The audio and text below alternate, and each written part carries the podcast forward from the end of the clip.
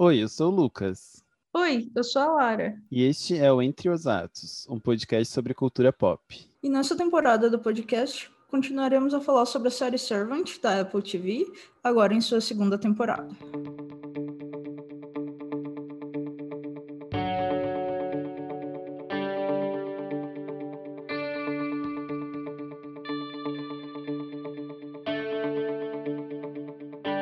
Pessoal. Então, estamos aqui para comentar esse quatro episódio, né, que estávamos ansiosíssimos, uh, intitulado Duas Horas, dirigido pelo nosso incrível M. Night Shyamalan e escrito pelo Tommy Basgalop. Como sinopse, nós temos: A casa dos Turners recebe de volta uma antiga conhecida.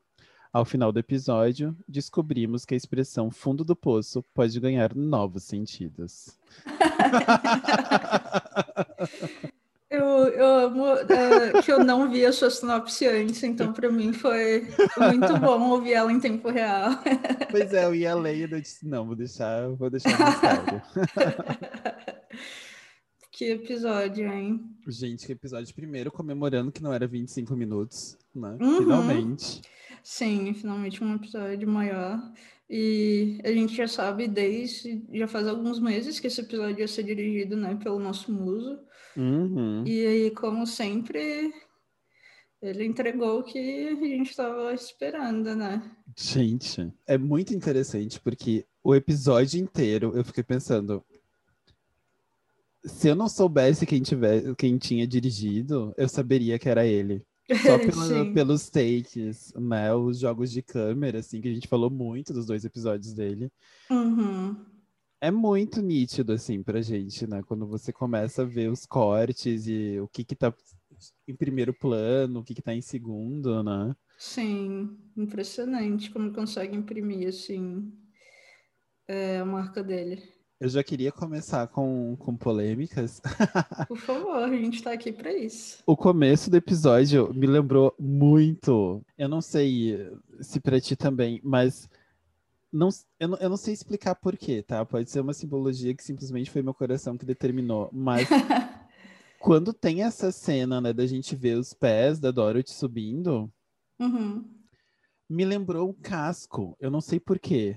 Eu acho que, primeiro, a gente, ela tá com um, um sapato nude, né? Uhum. Então tem uhum. uma coisa meio da gente ver ali o, o pé dela e o som uhum. também. Uhum. Né? Me deu uma uhum. ideia e, e daí eu fiquei pensando sobre o quanto a gente vai nesse episódio a gente vê essa transformação, né, dela da Dorothy uhum. amada pela Liene para essa Dorothy simplesmente odiada agora nos últimos sentidos, né? Monstruosa, né? É, e daí eu fiquei pensando sobre o quanto, né, para mim refletiu também um pouco essa simbologia, né? E o quanto o casco é uma coisa interessante, né? Porque a gente já falou sobre o Levíticos e o, os cascos é uma das coisas mais comentadas quando a gente fala o que, que pode ser comido ou não, né? Uhum. O casco tem que ser rachado, não pode ser um casco inteiro, né? Então, uh, eu fiquei pensando muito nisso, assim, de não sei, me lembrou na hora. E ela passa muita parte desse episódio com esse sapato, porque daí eu fiquei prestando atenção, assim, ela não troca o sapato. Uhum. Eu não tinha prestado atenção, mas agora que você falou e, e prestando atenção na sonoplastia e tal, uh, eu acho que faz bastante sentido, sim. E até porque nesse episódio ele marca muito que ela tá sempre de vermelho e a Liane sempre de branco é, sempre que elas estão juntas, tá, elas estão bem com essas tonalidades, assim. Então, acho que pode ser um apontamento nessa, nessa direção de ela estar tá se transformando numa coisa menos humana, né? Que é o que acontece nesse episódio. Uhum. E, bom, ela já começa levando uma bandejinha bem Liene para Liene, né? Uhum. o seu pãozinho, a sua sopa de tomate, a aguinha. é muito interessante que a gente já vê, então, que isso é na, na mesma noite, né? Porque a Liane, então, acorda uhum. com ela levando. Sim. E a gente finalmente tem a introdução do sótão, né? Sim, e isso foi uma coisa que a gente tinha é, mencionado logo no começo da temporada. A gente tinha especulado que a gente veria cômodos da casa que a gente ainda não tinha visto. Uhum. E até agora se provou bastante real, né? Tanto com aquele escritóriozinho ganhando bem mais é, tempo de tela do que na primeira temporada, mas Sim. a gente tinha falado explicitamente que a gente ia conhecer novos cômodos e foi exatamente o que aconteceu. E eu achei muito interessante que tem clarabóias no sótão. Uhum, é verdade.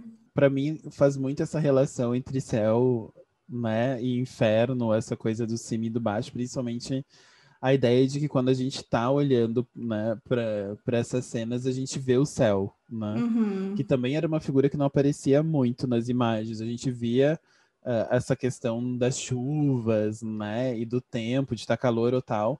Mas o céu em si não tinha ainda aparecido nesse. E, e eu acho muito interessante porque tem esse contraste, né? Da, adoro te conversando com a Eliane, a gente vendo esse meio que céu de fundo. Uhum. Né? E quanto mais vai passando o episódio, menos a gente vê esse céu, né? Menos uhum. a gente uhum. vê o, o, o, teto desse sótão. Então, uhum. eu achei interessante essa, essas justas posições, assim, que a gente vê. Uh, eu também não tinha uh, prestado muita atenção nisso, mas faz todo sentido. Realmente, essas janelas, assim, deixando a gente é ver o que tem em cima num episódio que a gente tá vendo o, o porão cada vez mais embaixo, né? Uhum. Enfim, acho que com certeza isso isso tá sendo uma uma daquelas coisas, um daqueles espelhamentos que a gente discutiu tanto na primeira temporada, que com certeza é intencional.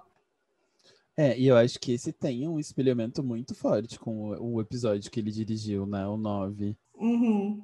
Depois, no fim, eu quero comentar da última cena, né, que a gente tem hoje, que é o maior, mas para mim tem toda uma constituição aqui em relação à comida, que também é uma coisa que tá lá, né? O episódio uhum. 9 todo gira em termos daquela peça de carne que vai apodrecendo, né? Uhum. Uh, e aqui nós temos a, alegorias de comidas que tentam conservar o processo de putrefação, né? Uhum. Então, tanto o ovo milenar, ou eu não sei como é que se fala. Deixa eu ver, eu anotei aqui porque é um nome bem, bem estranho. Charcutaria, né? Essa, essa ideia de você né, curar a carne para conservá-la. Uhum. Então, eu achei interessante esse paralelo, né? Porque lá a gente estava vendo essa coisa da carne, né? Que vai apodrecendo e aqui ele tá a todo momento dando para Liene né, uh, comidas que são envelhecidas, uhum. mas que, que ainda são comestíveis, né? Aquela carne não era. Então achei interessante essa colocação, assim. Uhum, muito interessante mesmo. E também o quanto isso puxa para uma ideia, né? E eu acho que tem um paralelo aqui do Shan ainda querer manter aquela noção, né? Uh, querer cada vez mais ele colocado dentro dessa história de querer ter o Jérico e querer manter essa relação uhum. que ele não tinha aprofundado, né? Não podia aprofundar naquele momento. Então ele precisa manter ela agora. Uhum. E é interessante porque eu acho que tem essa coisa com, essas, com esses tipos de alimento, né? Que não é tipo, eu não vou consumir agora, eu preciso consumir ele depois. Uhum. Eu preciso manter essa relação com ele mais adiante. Então, depois a gente vai falar um pouco mais sobre essas relações com a comida, mas eu fiquei. Eu acho que tem um paralelo bem interessante, assim, com. Né? E ele já disse que ele escolhe a dedo os episódios que ele vai dirigir, né? Uhum. Sim, ele falou sobre esse uh, episódio que enfim, ele olha o, o roteiro de todos, né? Uh, e seleciona assim, não, esses aqui deixa, deixa comigo. e é, esse episódio, ele é muito bonito, né? Porque a, a coisa do, do sótão é uma coisa meio mágica, né? As cores, uhum. aquela poeira caindo na janela. Eu nem sabia que câmeras eram capazes de, de capturar isso, sabe? É, é um estado realmente semi-mágico, assim, que, que uhum. ele conseguiu criar ali naquele espaço muito bonito, com aquelas pinturas clássicas, muito legal. E essas coisas que vão aparecendo, né? Uhum. Os enfeites de Natal, a, a, manequim que vai trocando de roupa, né? Uhum. Eu acho que uhum. tem, tem realmente essa coisa mágica, assim. E, e a manequim também não deixa de ser um paralelo com Jericho, né? Nossa, não tinha pensado. Verdade. Eu só pensei dessa segunda vez que, que eu assisti há pouco e eu fiquei pensando, ah, tá, tô vendo, o que, que você tá fazendo aí? Muito interessante.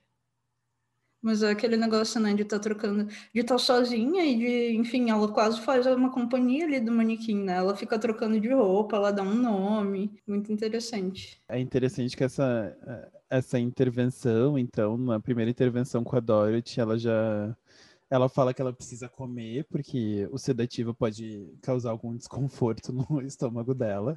Hum, Dorothy mãe agora. É. E ela fala, pergunta, né, ah, onde está o Jérico? E quando a Eliane diz que não sabe, ela fala, ah, então você vai ficar aqui até se lembrar.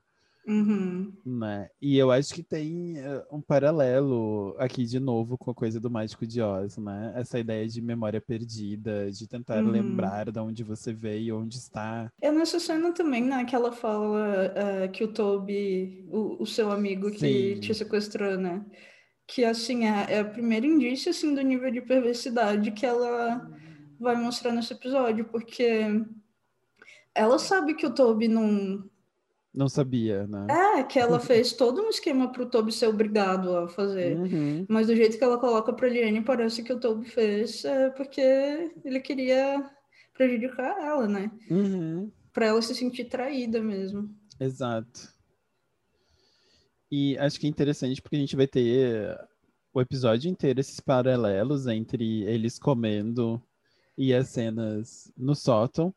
Então, nós temos um, uma primeira cena do café da manhã. E que é muito interessante a gente ver esse diálogo entre o Chan e a Dorothy, né? Uhum. O quanto ele tá completamente perplexo com o que a Dorothy tá fazendo e tá tentando uhum. colocar algum tipo de senso, né? De, gente, o que que, que que tá acontecendo, né? Como assim?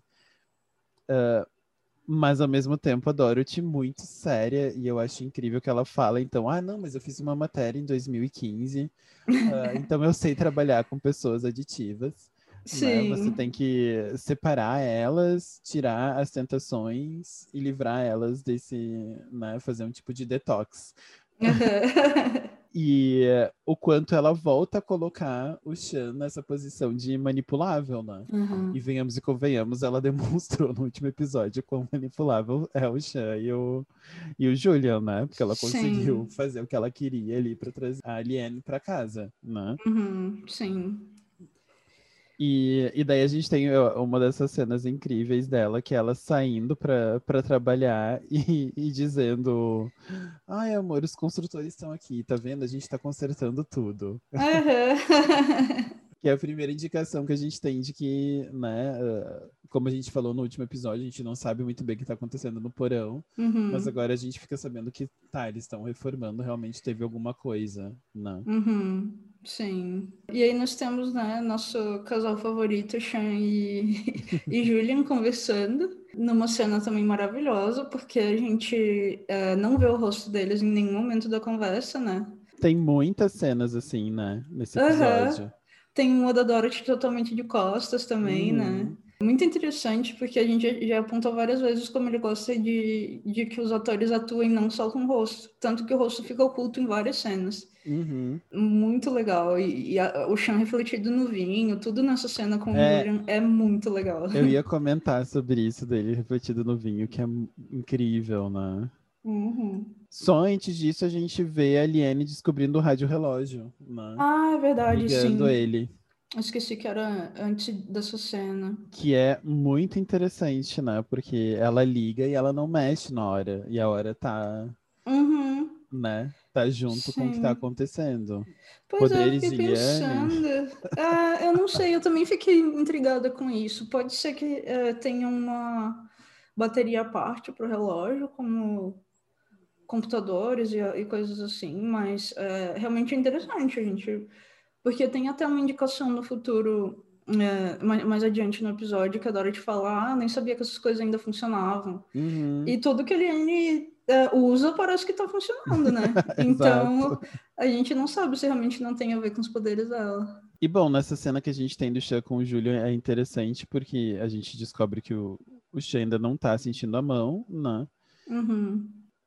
E a gente sabe que os dois não estão preocupados com a Dorothy estar tá conversando com, com a Eliane, porque o Shan interpreta que a conversa que ela teve com o Toby deixou meio claro que ela né, não, não tá pressupondo que ela é, tem o papel de contar para Dorothy. Uhum, sim. E depois disso tem um momento que foi de uma felicidade incrível para mim. Uh, hum. E depois a gente vai ter várias relações com ele. Que é a Dorothy, no seu momento jornalista, falando sobre uh, esses tubos de ar onde você pode voar, né? Sim. E então, primeiro ela fala sobre a ideia de, do Peter Pan de pensar pensamentos positivos, que me lembrou direto a ideia da Liane, porque a Liane tá de camisola o tempo inteiro. Uhum, é então é faz uma relação direta com isso. Uhum. E o segundo é que ela diz que ela não está pensando necessariamente em pensamentos positivos, mas em desafiar a gravidade. É. Para você que está ouvindo que é fã de Wicked, sim. Exato. Outra é, óbvia relação com o Mágico de Oz. Direto. E com essa noção da de como a gente transforma essas personagens, né? Uhum. O Wicked é justamente isso, é uma transformação da bruxa má do, do oeste, né? Em uma pessoa muito mais complexa e que foi colocada dentro dessa, dessa relação. Sim. Enquanto a gente nota que, na verdade, a boazinha fazia muito mais coisas e, né, e resultou em uma série de questões. Será que estamos aí com uma indicação de que o jogo vai virar e, e, e o demônio vai ser Aliene? Não, eu acho que é o contrário. Eu acho que é uma mudança da Dorothy. Você acha? Porque eu não acho que a, a Dorothy tenha em quase nenhum momento sido. Ah, não sei. Eu acho que você pode ter razão. É que é tão difícil, assim, no começo eu não sei quem eu achava que era bom sabe? Na primeira temporada Sim. eu acho que é muito ambíguo. As duas são meio demoníacas, mas é difícil, né? É, a Dorothy nunca é angelical o suficiente, me parece. É, é, porque exato. mesmo antes da gente saber o que acontece com o Jericho, ela já é um pouco mais para insuportável. não, o Reddit inteiro, né, tava fazendo postagem. Já eu não aguento a Dorothy. Eu tal. amo a Dorothy. Ela é um personagem é, difícil, assim. Eu não gostaria de ser amiga da Dorothy. eu ia mas ela é maravilhosa. eu fico pensando, gente, vocês assistem séries porque vocês querem virar amigos das pessoas e se vocês não podem virar amigos, vocês não aguentam aquela pessoa. Sim. Eu acho que tem séries que têm personagens detestáveis porque, sei lá, reproduzem homofobias, racismo, misoginia, uhum. e daí realmente não é nem interessante. Sim. Mas a personagem dela é interessantíssima né, a complexidade que ela vem, todas as coisas que são colocadas a partir dela, uh, não tem como não achar ela interessante. Sim. Enfim, eu fiquei. Uh, até mandei mensagem pra Lara hoje, porque eu tava muito pé da vida com, com a galera do Reddit. Ah, sim. Nesse às tipo vezes, de relação. Às vezes eles falam coisas maravilhosas, mas às vezes não dá mesmo pra aguentar a, a, a simplificação que eles fazem das coisas, né? É.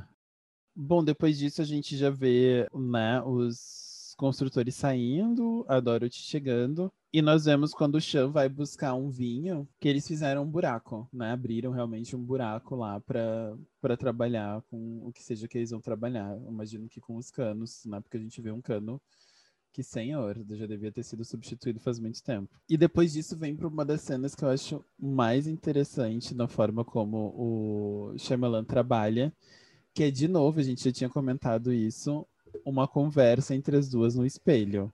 Uhum.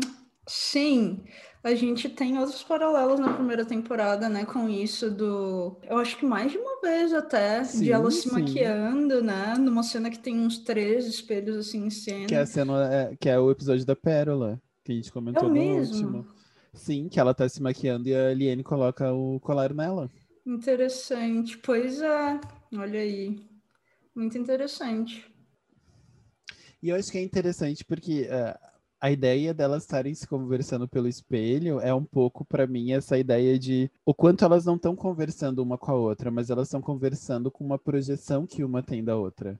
Nossa, sim. Mas... Eu não né? tinha pensado nesses termos, mas faz muito sentido. A Liene, dentro dessa coisa da Dorothy horrível, né? Pensando a Dorothy como essa pessoa maquiavélica que matou o filho por porque queria matar, quase, como ela trata, né? Sim, sim. Em justa posição, a, a, a Dorothy tratando a Liane como essa pessoa que tirou e, né, e não tem nenhum escrúpulos, e é, e é completamente uh, alienada, né, por esse culto. Sim, sem nenhum tipo de agência quase, né? É, uma não tá conversando com a outra, então eu achei muito incrível essa cena do espelho, porque mostra isso, né? Essa, esse distanciamento que elas têm. E usar o espelho como esse recurso eu achei incrível.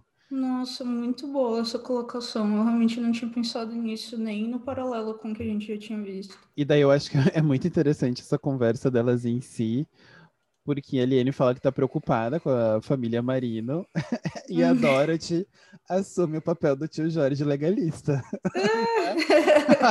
Você tinha um contrato com a gente.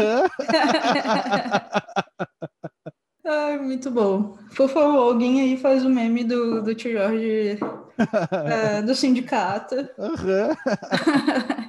a cena dele jantando é, Shyamalan total. Nossa, né? sim, é. Exatamente no episódio do Jérico a gente vê esse mesmo uso de câmera que eu até é, mencionei que eu achava que fazia é, algum tipo de referência hereditário, que é essa câmera deslizante. Uhum. Muito interessante, é, enfim. E uma coisa que eu, eu, reparei nesse episódio pela primeira vez, uh, não, não, necessariamente tem nenhuma significância, mas como a gente está falando da cena da janta, eu lembrei, uh, é que a Dorothy e o Sean alternam o lugar que eles ficam na mesa. É verdade. E aí eu fiquei pensando, será que isso tem a ver com o modo que uh, eles desempenham algumas, sabe, algum tipo de poder em tal cena ou em outra cena? Porque, enfim, geralmente as pessoas têm lugares marcados, né? Uhum. Uh, então, enfim, vamos observar aí. É, é verdade. E uma outra coisa que a gente estava comentando no episódio passado, que eu fiquei pensando nesse, né, dessa relação obscena deles com o dinheiro. Uhum. A gente, eu fiquei pensando agora, né? A gente continua vendo uma preocupação, por exemplo, de tomar um bom vinho. Uhum. E não é simplesmente, por exemplo, Dorothy, você que está com né, papilas degustativas, tome esse vinho bom e aproveite. O Chan tá tomando esse vinho. E daí você fica Sim. pensando, gente, você tá gastando vinho bom, você nem tá. Uhum sentindo, sabe? A qual... gente que tem é, papilas gustativas toma, sei lá, sangue, sangue de boi. Exato. vinho de 11, do, é, 11 reais do Zafari. É. E o chão tomando aí vinho de mil dólares, sabe? É, eu achei muito, muito, muito interessante. E uma coisa que, uh, que eu também acho bem interessante é na cena que a gente tem delas conversando no espelho, a roupa que a Dorothy estava usando antes, agora tá meio que no manequim, né? É uma roupa uhum. vermelha. Uhum. Isso vai ser uma coisa de meio de continuidade nesse episódio. A manequim está sempre usando o que a Dorothy usa por último? É, ou algo ou parecido? Algo parecido, porque hum. na, na cena seguinte é quando a Dorothy acorda às duas da manhã e vai lá falar com a Liane e pela primeira vez machuca a Liane, né? Segurando uhum. a mão uhum. dela. Sim. E ela tá vestindo um, um pijama de seda. Depois uhum. a gente vai ver o manequim com uma roupa de seda. Nossa, que interessante. Tem sempre essa, essa relação, assim, não sei se sustenta todo, mas eu notei em vários momentos que tinha essa, essa coisa, assim. Eu fiquei pensando, bom, será que a Eliane não tá tramando alguma coisa, né? Porque a gente sabe que a cruz com palha né, tinha efeitos, então não sabemos uhum. com o poder do manequim. Sim, interessante. Essa cena da Dorothy com a Liane, né, que vai escalando muito a violência cada vez que ela volta lá. Uh, mas nesse primeiro encontro é muito curioso que ela fala uma coisa super ambígua, né? Que ela fala, traz ele de volta. Uhum. Que, enfim, eu acho que é a única coisa que ela fala que poderia tanto se referir a literalmente ressuscita ele, uh, quanto a ah, é, traz ele para casa novamente. É, uhum. E como tem, é, a gente vai ver, né, que esses surtos têm a ver com algum tipo de memória sendo acionado. Uhum. Eu, fiquei, eu achei muito curioso o jeito que ela coloca. E o quanto a Eliane tá passiva, né? Ela não reage nesses, nesses primeiros momentos. Né? Ela fica completamente só o que está acontecendo, né? Então ela também vai para um processo de reação, né? Sim. Depois dessa cena a gente tem de novo um café da manhã e que eu acho incrível, porque tem mais um desses momentos cômicos, que é ela falando que machucou as costas voando, e ele fala, você tava um metro e meio do chão. Sim. E a gente vê, então, pelo primeiro momento, quanto o Chan tá tentando né, conversar com a Aliene, pra, com a Aliene, não, com a Dorothy, para ela deixar ele subir para conversar com a Aliene, né? Sim. Ele tenta argumentar, né? Ah, e a Dorothy é incrivelmente contrária à ideia. Uhum. E além disso, também né, uh, regula, né? Ela fala, não, você tá botando o ovo demais, é só um ovo, tira esse. Sim, nossa, que mulher ruim, né? Se eu deixar, você mima ela demais, né? Sim, é... sim. Errada ela não tá, né? Pois é, ele já tem uma conversa nesse momento que é um pouco no sentido de, ah, por que, que ela ia falar para você uma coisa que ela não falaria para mim, né? Uhum. Que, tipo, ela claramente tá tendo um pouco de dificuldade com a relação que o Cham e, e a Liane poderiam ter, né? Exato. É curioso que quando ela vai levar o café, a gente vê ela fazer menção à própria família eu acho que, tirando a cena do tio Jorge, que ele pega o retrato da mãe dela e tal, chama uhum. ela de uhum. Dot, eu acho que é a primeira vez que ela fala, que ela fala alguma coisa tipo, ah, na, é, na minha casa, minha mãe uhum. servia isso e a gente sempre conversava na mesa do café. Enfim, nenhum dos dois, nem ela nem o Chan, parecem fazer muita menção, né, a, a uma família prévia. Sim, é. Nem um pouco. E é interessante que a, uh, nesse momento a Liene tá atrás da manequim, né? E daí uhum. você pode ver que ela tá com uma roupa de seda, alguma Sim. coisa assim. É, agora que você falou, eu reparei. Né? E ela tá, tá tentando se proteger. Uhum. E eu acho também interessante que a, a Dorothy fala para ela que a Liene não vai entrar entre, né? Uh, não vai criar uma questão entre ela e o Sean porque eles são uma família, algo que ela nunca teve. Sim. Né? E tipo assim, miga, ela ficou órfã, sabe? Que tipo de, de pessoa você é? Ela tá tentando. Uh, sei lá, ela tá tentando apertar onde dói de todo jeito, né? Primeiro com o Toby, depois com essa colocação da família, né? Parece uhum. que ela uhum. tá, tem aquela expressão, é, apertando os botões, né? Uhum. É, parece que ela tá apertando os botões da Liane para ver onde é que dói mais. Exato, onde que ela vai estourar, né? Uhum. E, bom, então a gente vai saber que o Shan, né, continua nossa busca pelas chaves. Sim. E, e, eu acho interessante que enquanto a gente está vendo a chave, a gente já comentou sobre isso, né, principalmente dos episódios do Shyamalan, se você não foca nele, você começa a ver outras coisas, né? E uma das coisas que a gente vê é um, uh, que realmente estourou o cano, né? Uhum. O cano ali tem um arrombamento muito grande, então eles estão trocando realmente o cano. Sim. E daí o Chassin consegue achar, né, essa chave. Uhum. Eu acho muito interessante, porque a ideia da chave que abre o sótão também é algo muito utilizado. Né? Uhum. Principalmente nessa ideia de casas, né, para desvendar segredos. Tem uma, uma, série inteira da Netflix que era sobre isso. Uhum. E bom, essa conversa dos dois eu acho sensacional, porque daí vem um pouco do, do começo das, do que eu queria conversar sobre teorias, né? Então vem meu primeiro momento, teorias do Lucas. Perfeito, vamos lá. Eu só queria fazer meu disclaimer de sempre. Se a gente tiver certo, você ouviu primeiro aqui. Ah, Pois é, então, a primeira coisa é que ela. Isso vem do Reddit, eu não sabia, mas uh, ele fala que ele chama a manequim de Angela e ela diz que ela chama a manequim de uh, Mrs. Barrington. Uhum. E Mrs. Barrington é o nome de um filme de 1974 hum. que conta a história de uma mulher que não consegue deixar seus maridos vivos por muito tempo. Gente. E assim, se você joga Mrs. Barrington, é só isso que aparece no Google. Nossa, tá, já tô 100% interessada. Então, assim, não é um nome comum, Sim. é um nome que realmente foi colocado. Uhum. Uh, e, e tem uma coisa meio de o quanto ela é seletiva para encontrar os maridos, mas ela não é seletiva nas suas parcerias sexuais. Uhum. Então volta para aquela ideia de luxúria que a, que a Eliane já colocou para Dorothy, né? Uhum. Muito interessante.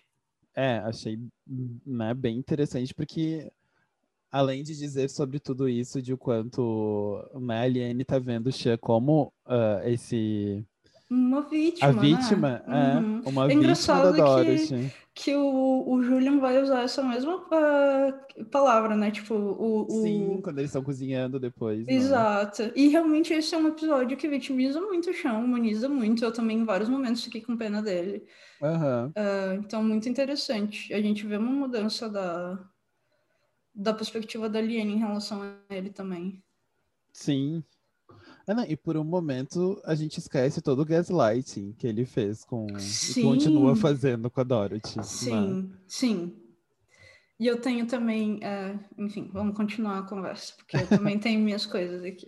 É, então, e daí tem uma segunda informação que ele diz sobre o quanto essa, ah, essa manequim estava na outra casa deles. Né? Sim, no apartamento. Então, num apartamento em Rittenhouse. Eu falei, gente, eles não vão citar o local onde era se isso não tem alguma informação por trás, né? Uhum. Como eu tô aqui para perder tempo fazendo pesquisas no Google sobre essa série, fui lá eu ver. E primeiro, Rittenhouse tem um significado, porque essa é a minha parte de contribuição sempre pro, pro podcast, né? Hum. E Rittenhouse significa aqueles que pertencem à família do Pantanal. Hum. E Pantanal aqui no sentido, né, desse, desse lugar que é meio lodo, Uhum. Meio morte-vida, né? é, lembrando o final do episódio, né? Uhum. Lodo, sim. É, então, né? E, e família, de novo, que é um Sim, tema muito sim. recorrente nesse episódio. Nossa, né? com certeza. E também gosto da ideia do, da família do Pantanal, no sentido de uma família que tem muitas coisas, né? Se remexendo, Uhum. colocando ainda. Sim. né? Tem muitas coisas que. Porque o Pantanal não é um, um chão fixo, né? Você tem dificuldade de, de fazer uma casa e tudo mais. Então eu achei muito interessante. Uhum. E além disso tudo, Rittenhouse foi ah, um relojoeiro e astrônomo da Pensilvânia. Se você joga Rittenhouse, as duas coisas que aparecem, o significado do nome e essa pessoa. Uhum. E daí tem E- algumas. Ah, desculpa, vai. eu só queria colocar que, tipo, a gente se perguntou antes, né, que é um lugar estranho é, se passar na Pensilvânia, não é um lugar que tem histórias. Uhum. E, e, bom, é onde o Shyamalan ah, mora, então claramente é um lugar Hum. que ele tem algum tipo de, enfim, carinho e tal. Não sei, pensei um pouco no Stephen King, como ele sempre escreve sobre a cidade natal dele e tal. E apesar Sim. de, claramente, enfim, o, o Shyamalan talvez tenha sido o primeiro lugar que ele residiu nos Estados Unidos, não sei. Ah, mas eu acho que tem algum significado ele ter escolhido a cidade que ele mora, talvez porque ele conhece Uhum. bem. É, imagino que sim. É, ele tem cara de pessoas que, que pesquisa sobre a cidade e Com vai atrás. Enfim, é muito interessante porque é um cara que viveu ah, no século XVIII, né? Então ele nasce em 1732, morre em 1796. E bom, ah, o ofício dele era ser re- relojoeiro. Tem toda uma relação, né, com relógio e tempo nesse episódio. Então Uhum. também já fiquei tipo assim, "Ah, óbvio, óbvio Sim, que o o lugar onde eles moravam tinha alguma relação. sim. E uma coisa que eu achei muito interessante é que ele supostamente é o primeiro cara a construir um telescópio nos Estados Unidos. Hum, que interessante. E além disso, ele é o primeiro a observar que Vênus tinha uma atmosfera. E isso eu achei sensacional pra gente pensar, né, o quanto Vênus significa mulheres. Sim. E que comporta a vida, né? Uhum. E, até- e aí a ideia de atmosfera, né, em termos de o quanto eh, até existe uma complexidade nesse, nesse Uhum. planeta e também nas mulheres. E eu acho que esse episódio inteiro é sobre essa complexidade dessas duas personagens, Uhum. né? E o Faz quanto muito elas estão engajadas com essas pessoas. E então eu fiquei tipo, meu Deus. né? Pode ser Nossa. só teoria que a gente está criando em cima de um simples nome? Pode ser.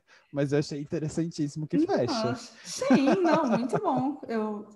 E assim, a gente já falou isso antes. Essa não vai ser uma série que vai entregar suas referências, sabe? Tipo, não vai sair o Uhum. guia para entender Servant. então é muito, é, é muito legal a comunidade que está assistindo, incluindo a gente, tá fazendo essa, busca por simbologia, porque, enfim, a gente é, sabe com quem a gente está lidando aqui em termos de é, direção, storytelling, é, que é uma pessoa que recorre muito uh, a essas referências, né? Sim. E uma, uma coisa, eu acho que nessa cena, me corrija se eu tô errado, mas é uma coisa que eu fiquei especulando, que é nessa cena que a Liane fala que é um deles que tem que contar pra Dorothy, né? Sim. Tá. Então, uh, e aí ele responde: Ah, você pode até uh, machucar a Dorothy se você quiser, mas nada vai ser pior do que o que ela vai fazer com ela mesma. Uhum. E aí eu fiquei voltando naquela minha teoria de que ela já tinha perdido um bebê. Porque agora eu estou convencida que ela já tentou suicídio. Nossa, sim. Por isso que ele tem tanto medo, né? Eu acho que sim. Eu fiquei muito bolada Nossa. com essa colocação.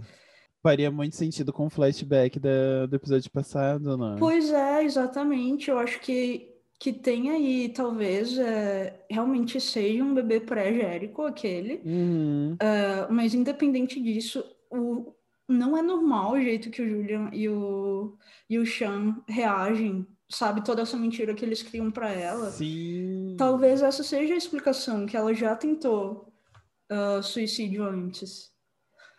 Então, Nossa, sei lá. faz muito sentido. Eu acho que vamos ficar atentos aí, mas eu achei que ele trazer isso de novo talvez seja algo nessa direção. É, e o quanto depois ele vai falar sobre isso, né? No, no, no próximo encontro com ela. Uhum. Mas realmente, e, e, ele não usa nem a noção de castigo, ele usa a noção de punir, né? Uhum. Vocês podem punir ela o que, o que quiserem, que não vai ser pior do que ela faria por ela, né? Sabendo disso. Uhum. Bom, e o quanto ele tá nessa posição de, de tentar oferecer para para Aliene o que ela quer, né? Que é justamente Uhum. isso, é a posição de alguém que tá nesse nesse patamar de querer constituir de novo uma normalidade, né? Ele não, não se importa com o que que Eliane vai pedir, ele só quer Sim. o Jérico de volta. Sim. Eu acho muito interessante ah, que daí ele ah, deixa ela descer para tomar banho, né? E ela toma banho no banheiro deles. Isso eu achei Uhum. interessante, que não é, porque, né, no final das contas, o banheiro dela tava ali do lado, né? Uhum. Sim. E junto com isso, eh, essa preocupação dele com a, com a mão, né? Uhum. Vai ser o primeiro momento que a gente vê ela falando sobre isso, né? Sobre o que que ele tá, o que que ele tá sofrendo, né? E essa mudança, então, né? Porque até o final da, da primeira temporada, a preocupação dela era total com a Dorothy, Uhum. né? Um total desdém. Ela tem, eles tentam em algum momento, tem umas aproximações, mas, né? A todo momento eh, eles se separam. Uhum. E, e nesse não, eles cada vez mais se aproximando realmente, né? A gente Sim. vê essa aproximação dos dois. Sim. É, a relação deles dois, já na primeira temporada, era muito curiosa. É, Era muito interessante da gente ver e tal, ela como aquela pessoa que tá emprestando os sentidos para ele quando ele é, perde, né? Uhum. E ele meio que apresentando para ela um universo de coisas que ela não teria acesso também de outro jeito em relação Sim. aos sabores e, e experiências. Era uma relação já muito interessante, mas nesse episódio eu gostei muito de para onde ela- foi. Eu, enfim, espero não estar enganada, mas eu acho que ela foi numa direção muito mais é, paternal do que, Uhum. enfim, sei lá, ele vai se apaixonar pela Ariane. Não acho que vai ser Sim, essa é. direção. Não, eu também senti essa ideia de o quanto ela tá notando ele como esse pai que ela não Uhum. conseguia ver, né? Sim. E daí, de novo, é interessante sobre o como é constituída essa relação dos dois versus ela com a Dorothy, né? E essa cena do espelho. O quanto Uhum. elas se, né, se afastam cada vez mais e eles se aproximam cada vez mais. Não é né? verdade. E o Uhum. quanto a interação dele com a Aliene é durante o dia e as interações da Dorothy com ela é durante a noite. É verdade, eu não tinha pensado nesse paralelo também. É, eu pensei agora. que a gente vai conversando e vai trazendo essas ideias, né? Sim, E bom, e ele devolve a Bíblia para ela, né? sim, que a gente Que daí vê. eu acho que volta para duas coisas. Uma, a, a noção de o quanto ele se importa com ela, e Uhum. o segundo, a noção de o quanto ele se importa com as coisas dela, né? Ele guardou a Bíblia. Sim, sim. Né? Ele podia ser simplesmente jogado fora ou qualquer coisa, ainda mais né, em termos de todo o ceticismo que eles demonstraram para ela. Uhum. Eu acho que realmente o fato dele botar a Bíblia ali e não ser necessariamente algo que eles discutam, né? Uhum. Ele só coloca na cama do tipo, ó, né? Você volta a ter uma acolhida, assim. Sim. É, o que a gente vê, eu acho muito nesse episódio, é uma gentileza do Sean que parece muito mais genuína, muito mais genuína do que o que a gente vê a Dorothy Uhum. tendo de gentileza na primeira temporada, né? Sim, é, porque a Dorothy sempre parece ter uma segunda intenção, né? Uhum, sim, exato. E bom, o Sean tem uma segunda intenção que é conseguir o Jérico, né? Aham, Mas sim. mesmo assim, o tipo de interação que ele tem, né, parece que é um pouco essa noção de não é algo que você constituiria simplesmente vou te tratar bem, né, nesse momento e depois pode ser que eu mude, né? Uhum, Essa preocupação dele em botar ela para tomar banho, né? Esse meio que cuidado paternal que ele tem com ela, que é uhum, diferente do cuidado maternal que a Dorothy tem com ela na primeira temporada, né? Que é essa uhum, coisa de sair, comprar, mas ao mesmo tempo que ela compra, e a gente comentou sobre isso, ela vai lá e demanda uhum. ter aquele sapato para usar. Sim, né? exato. Então, né, tem um pouco essa constituição. E realmente, eu fiquei muito feliz que não estava indo para isso, até por conta, né, de quanto a Dorothy já enfatizou durante toda a primeira temporada essa ideia de que, né, ele estava brabo porque ele não podia comer a Alien, Sim, né? E todas uhum, essas questões, já, né, a gente já até colocou em alguns, alguns momentos tinha umas cenas meio estranhas entre os dois. Sim, Então, realmente, eu também fiquei muito, muito tranquilo que a cena não, não se transformou em alguma coisa assim. Até por conta deles estarem dividindo comida, né? Que também Sim. pode cair para sensualidade, né? É um re- recurso midiático muito utilizado para cair na ideia de sensualidade. Mas por outro lado, vem logo depois do episódio da pizza, né? Em que ele fala da comida como comunhão, como algo de fazer Verdade. laços. Então é interessante isso também. é interessantíssimo que depois disso a gente vê a, a segunda reportagem da Dorothy nesse episódio. Sim. E daí, de novo, paralelos, né? Porque ela fala sobre a reportagem, é um caso de violência que acontece quando. Eu achei ótimo. Quando um. ah, não sei como que você diria. Enfim, uma lancheria, né? Diz que os clientes só podem comprar, ah, se eu não me engano, um por cliente. Acho que né? são dois. Isso, dois por cliente. E as Sim. pessoas começam a, Da a brigar. E é um sanduíche de frango, que foi justamente. Sim! O que o Julian tava comendo. Pois é. Sim! Será a que é o mesmo? sabe se é de lá, né? Pois é, eu, eu pensei a mesma coisa quando você começou a falar. Eu pensei, meu Deus, com certeza é, eles não fariam isso. E era a mesma coisa, embrulhadinho no papel alumínio, assim. Pois é, um, um pão redondo, né? Aham. Porque geralmente sanduíches de frango são não são em pães redondos, né? Então achei muito interessante ser assim. É verdade. Eu acho que sim, hein, gente. Acho que o... essa mesma. Descobrimos. Quem quiser, Lincoln Fried Chicken. Bom, alguma coisa a gente vai acertar, gente. E vai continuar tirando para todo lado. É, não, e é muito interessante essas coisas, né? O nome ser ah, Lincoln Fried Chicken, né? Ser o Lincoln. Uhum. Porque, de novo, esse. O David Rittenhouse, é, uma das coisas que se enfatiza é que ele viu a delimitação de estados nos Estados Unidos. Né? Ele viu, ele participou desse processo de quando Pensilvânia virou Pensilvânia, né? Quando a gente tem essas demarcações. E daí você colocar o nome do Lincoln, para mim também ficou re- remetendo essas, essas coisas. Uhum. E é em Germantown, né? Então, de novo, essa coisa de do o nome, né? Rittenhouse é um nome alemão. Então, enfim, Uhum. várias coisinhas que você vai juntando. Mas eu achei interessante essa ideia de algo que a princípio não precisaria ser resolvido com a violência, Uhum. escalar para a violência, que é justamente o que a gente está vendo a Dorothy fazer, Sim, né? é verdade. E o quanto ali ela tira sarro, né? Porque ela pega, no fim, um, um hambúrguer, né? Um, um e morde. Sim. Uh, enquanto isso tudo tá acontecendo. Então, uh, eu achei bem, bem interessante esse paralelo, né? E são dois paralelos que a gente tem nessas reportagens. Uhum. A gente já falou aqui o quanto as reportagens dela parecem contar um pouco sobre esses casos, né? Do que está acontecendo, o que, que vai acontecer. Sim. Enfim, eu achei muito, muito, muito interessante, assim. Uhum.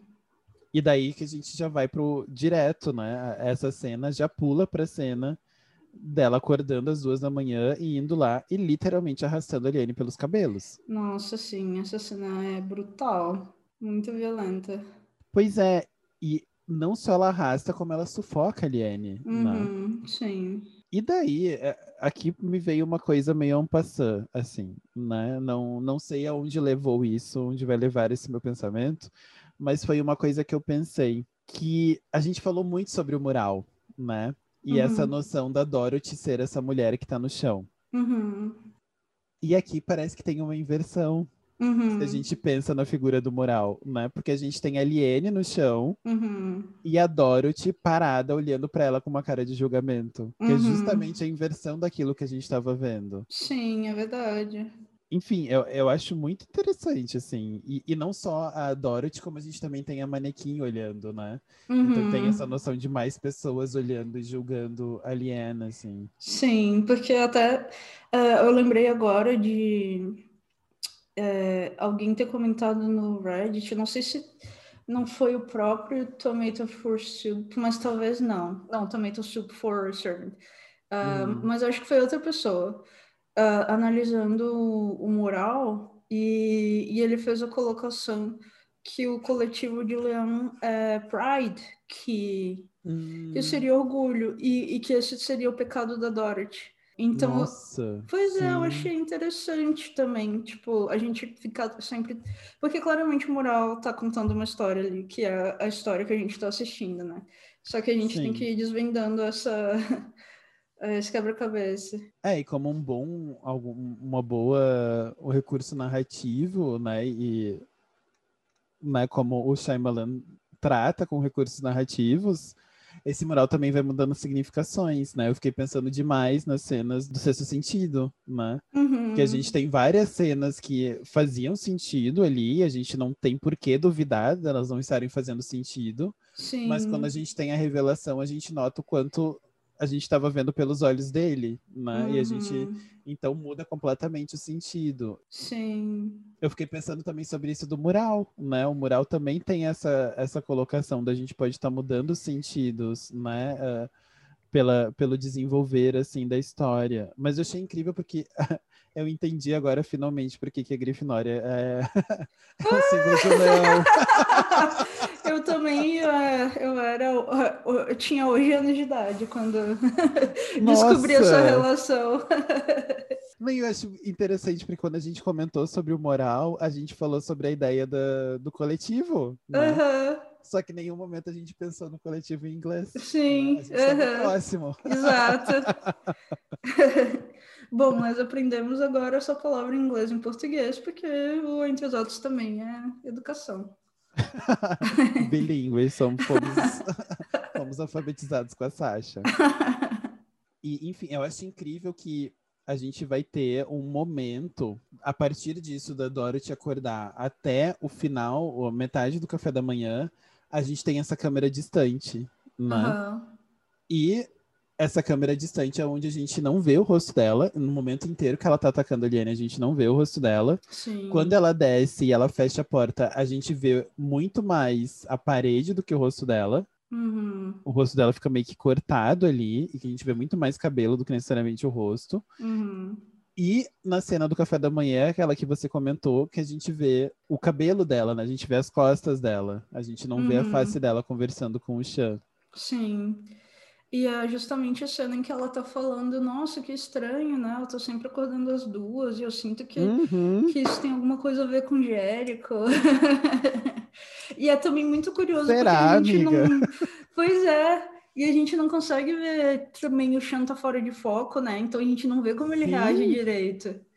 É, então é uma cena muito interessante mesmo. É. Bom, é interessante porque o Chan não tem como saber o significado das duas da manhã. Sim, com né? certeza. Uhum. Mas eu, será que não? Porque mesmo que ele não soubesse das duas da manhã, ela, ela fala explicitamente, ah, eu, eu sinto que tem memórias voltando.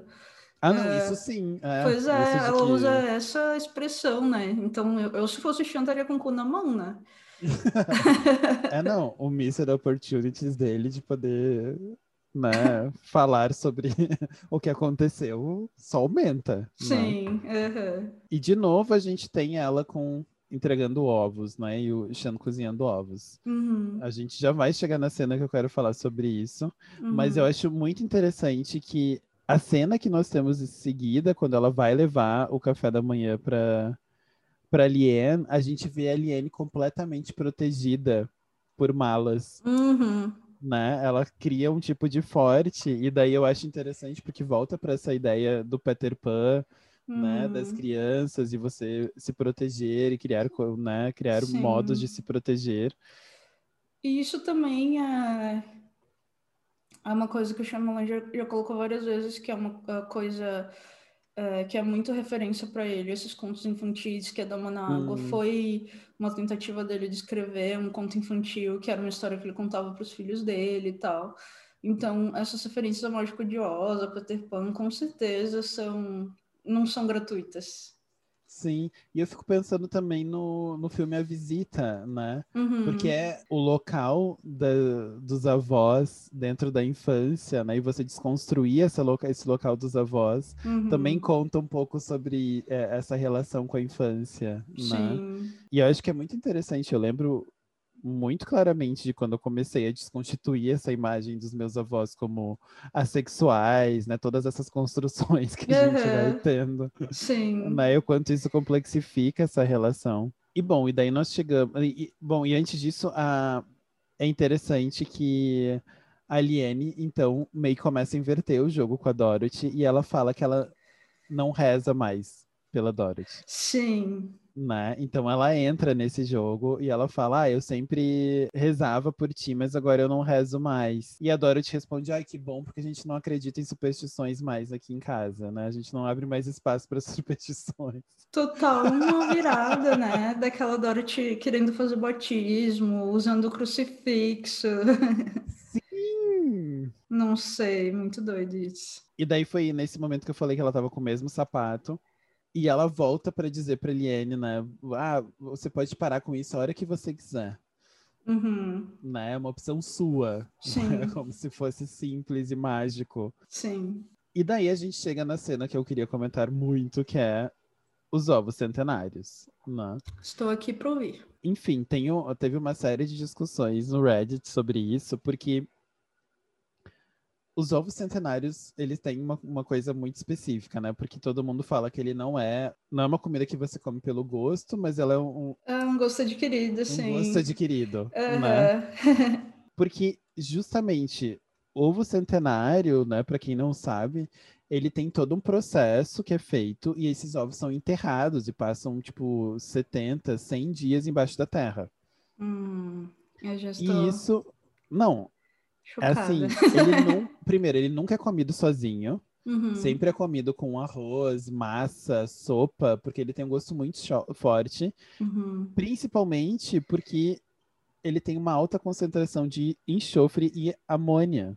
Hum, Então ele tem um cheiro bumbum, você pode ver, né? O, o meio, o miolo ali é um, um cinza forte, né? uhum. E bom, né? Enxofre, Uhum. quem, se não ele mesmo, né? É. E eu acho interessante porque aqui tem um paralelo para mim com a cena seguinte, né? Ele dá para ela primeiro uma comida que tem toda essa representação, né, de algo ah, com o inferno, com o diabo, essa ideia, né, do enxofre. eh, todo mundo fala que o ovo centenário é um ovo muito, cheira muito mal. Então, tem toda a representação do ovo, né, principalmente dentro do cristianismo, com a fertilidade, com a ideia de ressurreição, né? Não é à toa que a gente comemora a Páscoa com ovos. Hum, E ele dá para ela um ovo centenário, para mim tem um, um sentido total, né? primeiro essa ideia de o quanto a gente, né, eu já falei antes, a ideia de você manter essa relação com alguma coisa que supostamente vai morrer, vai, né, apodrecer, e você quer manter essa relação. Então, para mim, aqui tem uma noção muito forte com o Jérico, né? Uhum. Com essa uhum. representação do que, que o Jérico tá, tá dentro, né? Tá vivendo para ele. E não é à toa que ele pergunta para ela de novo, né? Para ela trazer o Jérico de volta. Hum. E ele pergunta, tá, mas quem que você tá. Ela pergunta, né? Mas quem que você tá procurando? E ele, ah, você sabe, não sei o quê. E ela, não, fala. É o mesmo diálogo que ele tem com o tio Jorge, né? É. E ele fala Jérico. E o que ela responde é: ele morreu, Mr. Turner. Aham. Uhum. E eu aqui fiquei muito muito interessado nessa colocação do uso verbal. Uhum, eu pensei a mesma coisa, mas fale. Né? Porque não é um tipo, um ele está morto. Exato. He's been dead, ou uhum. né? he is dead. Porque he is dead. Que seria o jeito natural. O jeito natural de você falar isso é justamente falando que a pessoa está morta. É, no sentido de, de uma construção de um espaço, né? De uma, de uma fixidez da estação né, Exato. Né? local. Uhum. Né? A gente sempre que fala, a gente não fala tipo assim, ah, ele morreu. Uhum. Não, a gente fala, não, está morto. Né? Essa uhum. ideia de fixar qual é o status da pessoa naquele momento. Uhum. E ela não, ela fala sobre o evento. Né? Sim, eu fiquei com essa mesma impressão de que era uma construção muito estranha. Em inglês é ainda mais estranho do que do que em uhum. português, ninguém fala isso, tipo, idade. Então eu fiquei também muito pensando uh, que era muito curioso, porque o que ela fala não é tipo, ah, é, essa pessoa que você está procurando está morta. Ela falou, ele é... morreu, que isso que é uma coisa que a gente já sabe. Exato, é, é isso que eu, eu, eu achei interessante e o quanto isso se relaciona com esse ovo que ele tá dando para ela, né? Uhum. Que também tem essa noção de, mas ele tá podre, uhum. ou não, é um uhum. gosto adquirido, né? Sim. O quanto que tem essa ambiguidade também na comida que está sendo servida nessa conversa, né? Uhum. Então, de novo, o papel da comida, mas o papel também da comida nessas simbologias, né, que estão colocadas. Sim. E além disso, o que ele está contando para ela, que era o que eu já tinha falado antes, né? Aqui ele fala sobre o quanto eles demoraram para tentar, então, acho que tem é, essa sua noção da teoria, né, de que ela já pode ter engravidado antes. Uhum. Eu acho que é só, só começa, porque além de dele falar que eles só começaram a tentar com 35 anos, ele fala que antes disso seria um suicídio hum, é para Dorothy, para a carreira dela. Nossa, olha a escolha de palavras. Exato. E assim, uhum. né, eu acho que tem toda uma coisa. E ele fala justamente que ela se culpa demais por isso. Uhum. Né? Então fica toda uma ambiguidade, porque obviamente a gente assistindo, a gente pode dizer que, ah, sim, ela se culpa demais por ter tentado muito tarde, né? E já não ter. E, e de novo, a simbologia dos ovos e o quanto os ovos, né, dentro uhum. principalmente do inglês, uh, óvulo e ovo é o mesmo, né? Ambos são eggs. Uhum. E a noção desse óvulo que né, já está podre, não necessariamente tem toda essa construção dentro da medicina, uhum. do quanto a mulher, quando passa dos 35, ela já não consegue gerar filhos tão saudáveis enquanto Sim. os outros. Uhum. Essa cena, assim, tipo assim, dá para fazer um estudo de simbologia e fazer uma tese antropológica só com essa cena. Porque quanto uhum. mais você vai vendo, mais tem relação. Nossa, sim, eu tô impressionada. Eu não tinha feito nenhuma dessas relações. Também não, não lembrava desse segundo, dessa segunda menção ao suicídio, que eu tô cada uhum. vez mais convencida que tem algo aí. Nossa, eu tô completamente na sua teoria. pois é, eu realmente tô achando também que a gente tá, tá conseguindo desvendar alguma coisa. Porque explica muita coisa, né? Explica, por exemplo, como ela entrou num surto muito grande quando ela viu o Jericho. Uhum. Porque assim, ok, é o primogênito e tal, mas ela entra num surto muito absurdo, né? Sim. Que ela não demonstra antes disso, né? Que ela tem esse tipo de, né, dessa relação, assim, de, de partir para um surto. Porque ela não desenvolveu depressão pós-parto, né? Ela não desenvolveu uma série de coisas que poderiam explicar, assim, que ela não está necessariamente num estado. Uhum. Então acho que essa ideia de que ela perdeu um bebê antes junta, né? Do tipo, ela tá preocupada com manter essa criança. Uhum. E junto com isso, uh, toda essa, uh, essa construção que tem de por que, que eles muito rapidamente tentam procurar uma saída para isso, né? Tentar trazer ela de volta. Uhum. E que não uhum. seja essa saída, por exemplo, com psicólogos e tal. Uhum. E o medo dela de hospital, né? Eu fiquei pensando muito nessas coisas. Quando você estava falando dessa teoria, assim, de... Por exemplo, talvez ela tenha tido uma intervenção psicológica quando ela perdeu o primeiro bebê. Talvez. E é por isso que eles não recorrem a isso na segunda vez. Né? Faz sentido. E eu tava lembrando que também as pessoas estavam conversando bastante no episódio passado sobre é, se seria seguro ela ter um parto em casa, né? Você trouxe também, né? Sim, eu trouxe do Reddit, dessa Sim. coisa de como se ela tá com a placenta caída. Exato, né? Então não sei, eu realmente acho que pode ser. Talvez até a tentativa de suicídio tenha sido depois do próprio Jericho, agora foi uma coisa que me ocorreu. Pode uhum. ser, pode ser que seja o caso. Mas não sei. É, eu, eu, a teoria que eu vou é, dizer que não, eu coloco meu pé, é que é, ela já tentou se matar.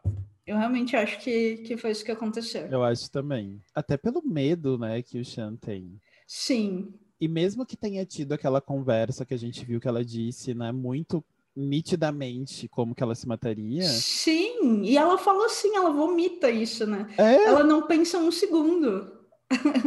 e a referência é muito, muito clara, né? De, ah, é um cinto da Hermes. Sim, exato. Né? Como se ela estivesse acessando uma memória, uhum. muito mais do que produzindo uma, né? Sim, eu acho que é isso, gente. Olha, vocês ouviram primeiro aqui. Não, essa eu, eu, eu, cada vez tô mais convencido, assim, uh, principalmente isso da... Agora, cada vez mais a gente vendo o Chan falar sobre isso, né? Essa uhum. preocupação dele que a gente via que tinha, mas acho que cada vez mais a gente tá vendo. Enfim, né? essa cena, para mim, como um todo, assim, não só a gente nota o quanto ela constitui uma aproximação, né, para os dois, uhum. porque é o momento dele também de se abrir e a gente não tinha necessariamente esse momento assim dele de uma abertura tão grande, eu acho, ainda com a com a Liane, né, de comentar sobre como foi essa experiência dele de perda. Uhum. Eu acho que sempre estava muito pautado pela Dorothy, né, uhum. até então. Esse paralelo que eu também não tinha feito entre o que ela conversa com ele e o que, que o tio Jorge conversa com ele. Pois Não. é, exatamente a mesma coisa. Fala o nome, você tem que falar e tal. Uhum. E disso nós já vamos direto pra cena, né? Que eu. Enfim, esse episódio, a gente vai ter três horas, porque essas cenas todas são maravilhosas. É, não. Eu, primeiro que é um episódio mais longo mesmo, mas segundo que é muita coisa tá, para analisar. Mais longo, cinco minutos, dez minutos, né? tá, mas ai, dez minutos de episódio quer dizer pelo menos mais meia hora de conversa. É. E primeiro tem um momento de alívio cômico do, do Julian, quando ele fala que a pergunta se a Dorothy voltou a, a tomar bourbon. ele fala que ele to... e já responde que ela toma um toda noite. E ele Sim. diz, ai, odeio pessoas que conseguem controlar essa relação com a bebida. Uhum. É nóis. Achei ótimo. E segundo essa, né, essa colocação que você já tinha trazido de como ele fala que eles são as vítimas uhum, né? dessa relação com a, com a Liane. E que a gente daí meio que vê sendo reproduzida, né? Que é a Liane rezando com a Bíblia aberta, onde ela tinha marcado o Shan na parte da lepra. Uhum. E talvez por uma coincidência do destino, Fini recupera o paladar, né? É, essa cena tem duas coisas que eu queria falar. Uma é uhum. aquilo que eu já tinha dito antes, que a gente vê eles é, comendo, jantando numa outra cena, onde a Dorothy está ali perto da cortina é, e o Sean está em outra posição. Então, nessa uhum. a gente vê uhum. o contrário, o Sean perto da cortina. E agora, assim, é, eu tenho cuidado muito que tem várias portas que a gente ainda não viu abertas ou, ou viu muito rápido, então eu tô uhum. 100% atenta a isso agora. Uma das coisas que eu gosto muito dessa cena é o que eles estão conversando, né? Uhum. A gente tem a Dorothy falando sobre quanto a, né, a Aliene entrou nesse culto desde criancinha, então ela tem uma mente delicada, ao contrário de um adulto que, se ele decide entrar no culto, né, é problema dele. Eu não entendi, confesso, essa relação dela de não lembrar a palavra e ele falando que é porosa e ela falando que não é. Pois é, eu acho que é só um jeito dela diminuir ele mesmo, sabe? É, eu, Porque... eu fiquei pensando se a gente vai ver alguma coisa depois, mas.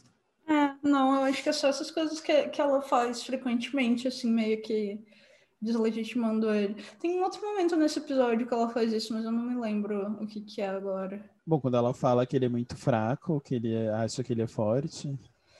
Pois é, tem, tem tantos. Sim, tantos. é verdade. É verdade. Agora, uma coisa que eu também fiquei meio confusa nessa cena é por que, que o Julian trouxe essa interação com o tio Jorge. Então, porque é um momento meio irmãos unidos contra o Sean, né? Pois é, eu achei tão estranho. eu, eu gostei que ela tá tratando como se ela estivesse tendo uma relação muito racional com a Aliene, né? Que ela fala, ai, é a regra do jornalismo. Você faz uma pergunta e fica repetindo ela, sim, repetindo ela, arrastando ela pelos cabelos, batendo. Né? Sim. Exatamente como Fazendo tortura. você aprende na universidade. E o Júnior fala um pouco sobre o quanto ele consegue controlar as emoções dele, ao contrário do Chan. Então ele pode ajudar ela. Uhum. Só que daí eu queria, eu queria muito conversar sobre essa cena, porque ele fala sobre o quanto o, né, o Chan ficou de joelhos pro tio Jorge e tal. E daí eu fiquei pensando, amigo, você lembra do episódio que foi focado em você? Que o bebê sumiu, voltou a virar Baby Reborn?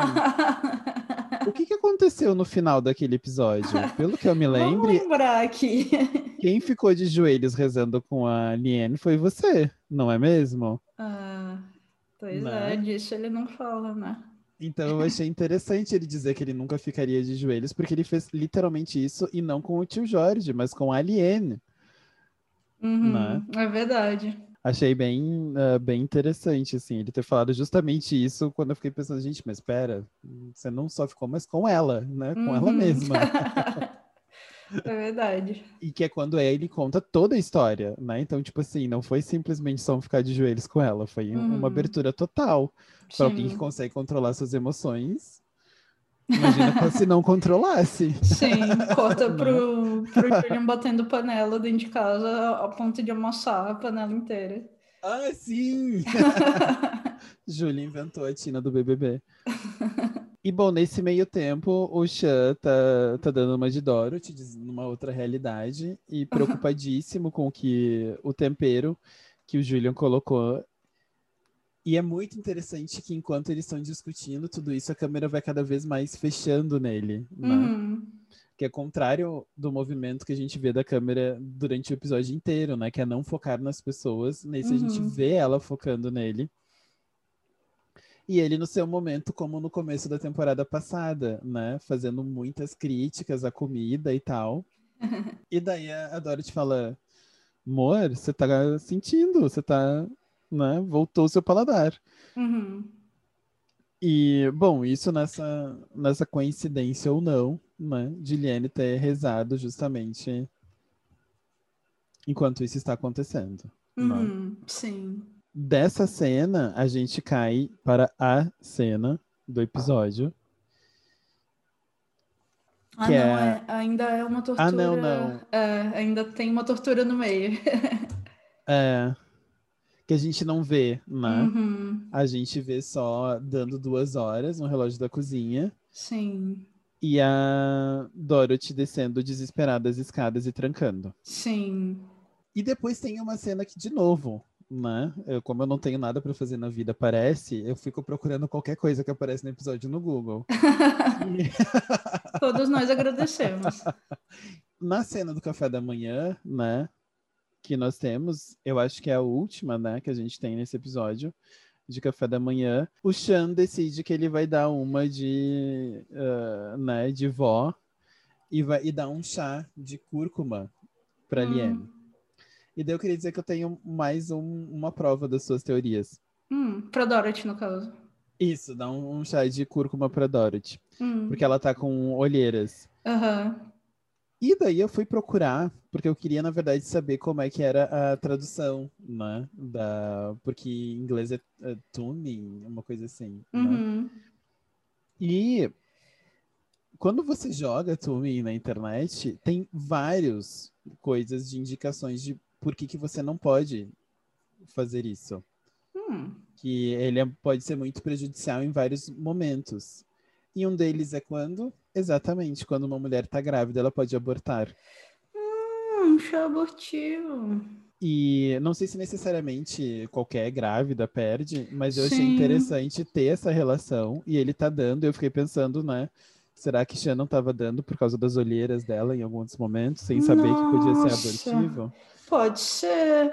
Porque deve ser, deve causar alguma afinação no sangue, né? É, porque... é exatamente isso que faz, por isso que ele dá para as olheiras. Ah, sim, porque a canela também tem essa função. E eu, eu pensei nisso porque a aspirina afina o sangue também se toma uh, quando se, se tá assim de ressaca, com poucos, com poucos, é, uhum. poucas horas de sono e tal. Então eu imaginei que era a mesma função. Então é interessante, assim, eu fiquei pensando se a gente não vai ter cenas em relação a isso, né? Uhum. Nossa, é tipo, agora eu fico, eu já, eu já era meio doida assim com essa ideia de, meu Deus, é, é, é muito difícil manter um bebê com tudo que ele precisa, sabe? Sem fazer nada errado. E depois dessa série eu tô, meu Deus, tudo que você faz pode ser prejudicial. É um milagre que a gente tenha vivido. É um milagre que a gente chegou até essa idade. Exatamente. E é interessante que nessa cena também uh, ele mente para ela, né? Porque ela pergunta se ele viu a Liane e ele diz que não. Uhum. Depois disso, a gente tem a segunda cena dele comendo com a Liane, agora já, né, tendo recuperado o seu paladar e o louco, o louco da charcutaria, né? Uhum. comendo e dizendo, ai, é ótimo porque tem tudo, tem sal, amargo, mame. Eu fui procurar para ver e eu não sabia que o mame é um tipo de sabor. Uh, eu descobri com, com a Júlia, né, que a gente já a gente nossa especialista. mas eu também nunca tinha ouvido falar, não. Pois é, a palavra eu já tinha, mas eu sempre pensei, tipo assim, ah, tá, deve ser um, um prato japonês que todo mundo né, uhum. come. Sim. E daí, quando ele falou que tinha sabor de umami, eu pensei, tá, ele tá fazendo uma relação direta, vamos ver que esse é o umami, porque né, eu tô aqui para perder tempo procurando coisas no Google. e daí que eu fiquei sabendo que é um dos cinco, cinco sabores que a gente experimenta. Além desse sal amargo e umami, tem o doce e o ácido. Isso é muito doido. E bom, aqui de novo essa noção da, da carne preservada, né? Uh, de novo, ele está dando um alimento para ela que é um alimento preservado. Então, de novo, essa, essa ideia do tempo, né? Colocando nessa relação. E aqui a gente começa a notar um pouco mais dessa relação dela com o, o Chan, que é justamente uh, ele dizendo que pode fazer ela voltar para a família dela, né? E ela então dizendo que ele não, que ela não pode contar aonde ele está. Uhum. Então, já mudando essa relação de, bom, mas não estava morto? Não, não estava, uhum. ele morreu. Então, né, de novo entra essas minúcias, assim. Sim. Eu acho muito engraçada a cara dela quando a Dorothy chega em casa. E ela. Ih, vai ficar ruim pra você, se você lá. Comendo uma uvinha. Ai, tem... A Eliane é a melhor personagem, defenderei Eliane até o fim, mesmo que ela seja diabo encarnado. é muito interessante que né, o, o Sean desce desesperado. O que eu fiquei pensando foi, Sean, o que, que adianta você descer e deixar esse prato enorme? Sim, imagina. De carnes ali. Mas Sim. enfim. Não, ela deve ter escondido, né? em algum lugar. Mas eu também tive a mesma preocupação. É, eu ia descer com um prato, não ia ficar. e eu sempre acho muito estranho que quando tem alguma coisa assim de alguém, ai, né, chegou a pessoa e eu tenho que fingir normalidade. A primeira coisa que a pessoa faz é encontrar a pessoa que chegou na casa. Uhum. Eu pensei, gente, a última coisa que você faz quando alguém chega na casa e você tá agindo normal é encontrar a pessoa. Sim. Geralmente você continua fazendo o que tá fazendo. Uhum. Então, por que, que não desceu e ficou no quarto? Sim. Esperando a pessoa chegar, sabe? É, é, é, enfim, eu acho bem, bem estranho isso. o quanto a nossa mente finge normalidade querendo se aproximar da pessoa, né? Sim. É, essa próxima cena, que, que é quando ela acha o, o metrônomo, Uhum. eu tentei muito ler o que está escrito no selo que tem na frente do metrônomo, mas eu não consigo. Não sei se alguém no Reddit teve sucesso, mas dá para ver que tem alguma coisa gravada, assim. Nossa, eu não tinha prestado atenção nisso. Só vejo que tem duas flores, uma em cima e uma embaixo. Mas acho muito interessante o metrônomo aparecer, porque, de novo, né, um episódio inteiro focado no tempo, e quanto o tempo. tempo constitui coisas. Uhum. E o quanto, quando ela tá, né, ah, vendo, ah, né, botando o metrômetro para funcionar, a gente vê a Dorothy na banheira Sim. e vemos o Sean no quarto, né, e dá pra ver nitidamente o bebê reborn na cama. Né? Então, o quanto cada um tá num espaço temporal diferente, Uhum. né? Eu acho que é muito sutil, assim, é muito interessante. Primeiro que a gente vê a Dorothy de costas de novo, né? Sobre o quanto a gente tá vendo uma nova figura dela que não, não fecha mais com aquilo que a gente assistia. Então, essa separação visual mesmo, de não mostrar o rosto dela. E em contrapartida, quando a gente vê o Sean no quarto, a câmera cada vez mais se aproximando de- dele, né? Hum, é verdade. É, e aí a gente tem essa cena do da Dorothy subindo para, né, quando bate as duas horas, para ir atormentar a Liane. tipo, ah, chegou, chegou meu horário. É. Bateu o ponto. Estão me chamando. E novamente tem essa coisa que eu acho que é um paralelo com o Jericho, que é de tipo, tá esperando uma pessoa e ser um boneco, e que a gente vê tantas vezes Uhum. na primeira temporada, né? É, mas também a câmera é meio. Eu sempre me lembro, mas eu sei que muita gente. Muitos filmes de terror usam esse tipo de câmera, mas eu lembro sempre do Silêncio dos Inocentes, né? Que é essa câmera em primeira Hum. pessoa. A gente não vê exatamente a Dorothy chegando, a gente vê como se fosse através dos olhos dela, né? Sim. Ah, e aí a gente vê quando ela vê o boneco no lugar que devia estar a Liane, ela. Liane bate na cabeça dela e dá na correr. Então, e ela bate na cabeça dela com o metrônomo, Exatamente. né? Justamente essa noção de o tempo, né? Batendo nela, tipo, chegou a hora de acordar, o tempo fazendo essa ideia de vamos acordar, né? Eu achei Exato. Muito, muito, muito interessante ser um metrônomo que ela faz para atacar, né? Muito, muito bom. E Liane, então, tenta escapar, sendo uma pessoa né, ah, racional. Só que a porta não abre para ela. E eu lembrei de novo com um paralelo do Sean tentando sair e a porta não, né, não conseguindo abrir a porta. Pois é, e é curioso que era de se esperar, eu acho, que para ela abriria, né? Não sei. Sim, eu também estava dentro dessa, dessa impressão. Pois é, então eu fiquei muito assim, será que tem algo maior do que ela, sabe? Será que a casa é uma entidade realmente é maior do que a própria Liane? Eu fiquei pensando muito nisso. Sim. Ah, e é interessante que elas tenham um diálogo, então, na porta, né? Da Dorothy perguntando onde ele está. E finalmente a Liane dá alguma resposta para Dorothy, né? Uhum. dizendo que ele tá num lugar melhor, cercado por pessoas que o amam, e nós mantemos ele quentinho e feliz. Uhum. Aí ela fala duas vezes, porque ela fala nós mantemos ele quentinho e nós mantemos ele feliz.